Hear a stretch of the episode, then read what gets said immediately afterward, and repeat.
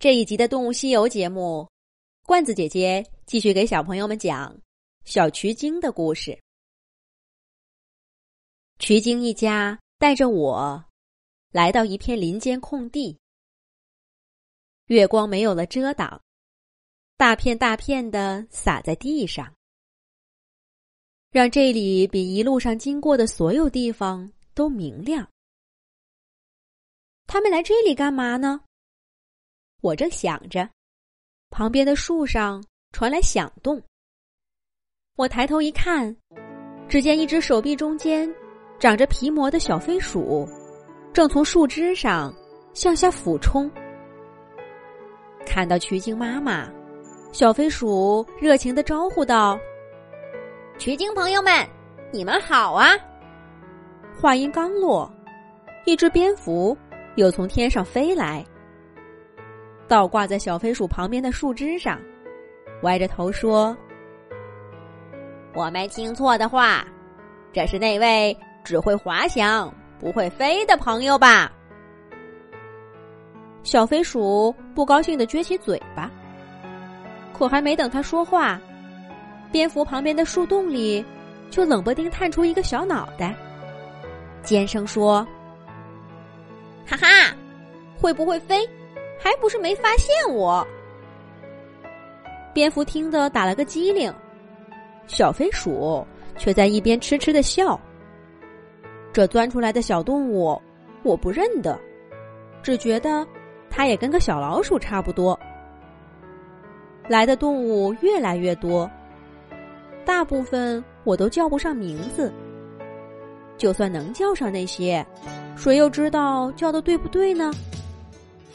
毕竟它们都太小了，几乎跟渠鲸一样大，而且模样也差不多，全都是尖尖嘴、细长尾巴。从他们的对话听来，这些动物眼神都不大好，有的靠耳朵，有的靠鼻子。那个长得像蝙蝠的家伙，靠的是一种莫名的装置，好像叫……对了，叫超声波，跟我见过的蝙蝠一样，我在书上看到过。月光下的草地上，很快就被一大群小动物给挤满了。他们这样的聚会，一看就不是第一次了。大家都很熟悉，叽叽喳喳，吵吵嚷嚷，这个翻个跟头，那个来个倒立。有趣儿极了！忽然，小动物们嚷嚷着：“鸭嘴兽来了，快闪开，快闪开！”我终于见到夜晚以来最大的一个动物。它身上的毛又短又密，四条腿很短，脚趾之间还连着脚蹼，就像鸭子一样。更像鸭子的是它扁扁的嘴巴。人家不都说了吗？它的名字叫鸭嘴兽。那时候我还没有看到过有关鸭嘴兽的故事。又过了两年，我才知道这是地球上现存最古老的哺乳动物。它最奇怪的还不是这副模样，而是它们的小宝宝，就像小鸟一样，是从蛋壳里爬出来的。在那天夜里的神奇聚会上，鸭嘴兽无疑是个大明星。小动物们爬到它脑袋上、嘴巴上。如果它想要伤害这些小家伙，只要张张嘴就够了。我保证，它张开嘴能把曲靖一家都吞进去。可鸭嘴兽始终像个温柔的朋友，不声不响。任由大家在他身上打闹嬉戏，这究竟是哪里呢？怎么会有这么多我不认识的动物？我对这个地方真是越来越好奇了。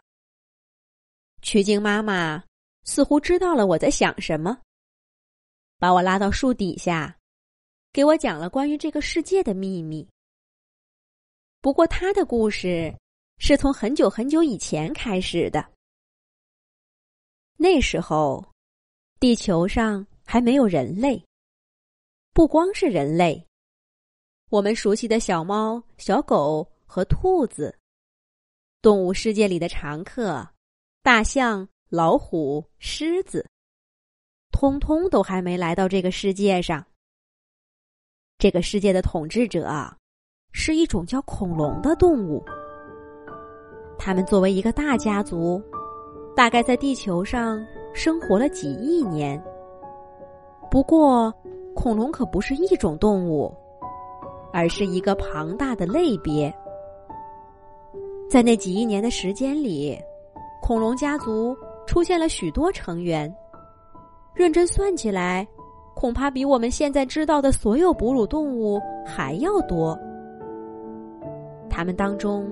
有大个头的梁龙，凶残的霸王龙，长着盔甲的三角龙，还有小个子的小龙鸟。整个世界都是他们的天下，就像我们人类现在一样。当时的恐龙遍布在地球上的每个角落。恐龙们生活在地球上的最后几千年，在那些不起眼的树洞里。